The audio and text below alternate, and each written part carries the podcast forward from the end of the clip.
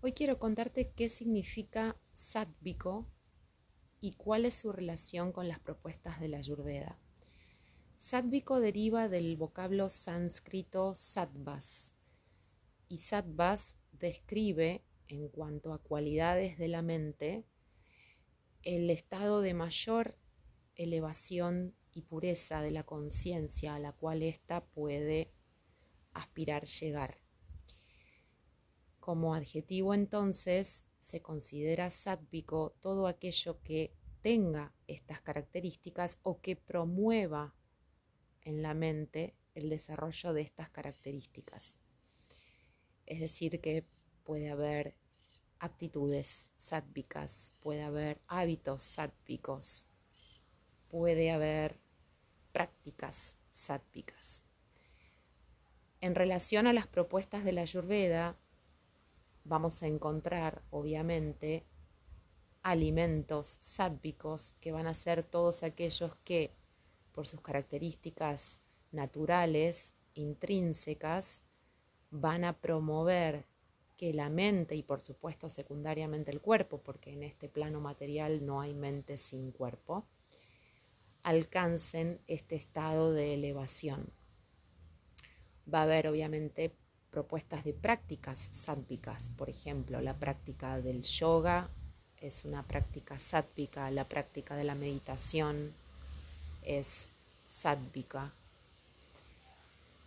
Y de hecho, acá viene como lo que más me interesa contarte en cuanto a este concepto, es que cuando uno empieza a recorrer el camino de la Ayurveda o se propone empezar a cambiar sus diferentes hábitos para ir incorporando el camino que la Ayurveda propone, se recomienda justamente empezar a ir girando en la dirección de lo sátvico, antes incluso que sumergirse en el detalle de mm, lo que me hace bien por mi constitución dógica. Lo sátvico es bueno para todos, cualquiera sea él o, sea él o los doyas predominantes.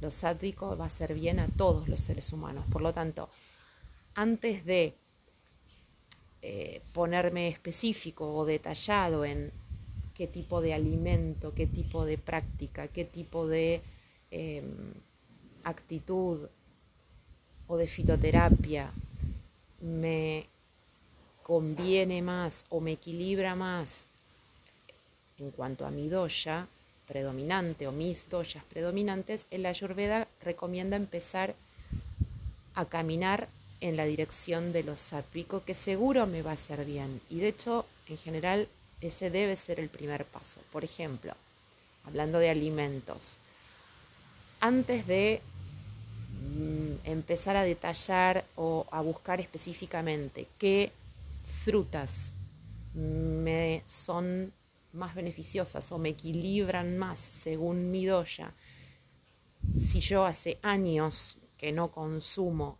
una fruta, ninguna de todas ellas, ir en dirección de lo sádvico o empezar a caminar en dirección de lo sádvico es, por ejemplo, empezar comiendo frutas, cualquiera sea, que eso me va a hacer muy bien, cualquiera sea mi doya predominante. Una vez que pase un tiempo en el cual mi mente, mi cuerpo ya obtuvieron ese beneficio sátvico de comer frutas en general, puedo entonces sí empezar a discriminar, bueno, este, estas frutas más frecuentes porque van más beneficiosamente con mi doya, o estas un poco menos porque me desequilibran más, pero no tiene sentido empezar a enloquecerse de arranque con algo tan detallado cuando por ahí, volviendo al mismo ejemplo, hace, no sé, años que no consumo una fruta. Así que esto es como el, concepto más importante que me interesa transmitirte porque siempre em, está como muy conocido eh, y oído para muchas personas el tema de la alimentación ayurvédica, por ejemplo, en relación a los doyas, y eso por supuesto que es así. Pero es así en tanto y en cuanto haya pasado un tiempo donde yo fui cambiando primero mi alimentación hacia una alimentación sátpica y eso implica, por ejemplo, incorporar vegetales si hace añares que no comía un vegetal o empezar a variar en tipos de vegetales si hace años que lo único que como es tomate y lechuga. Eso va a ser sátvico y eso me va a hacer bien. Y con el tiempo puedo ir poniéndome em, como más específico o detallado.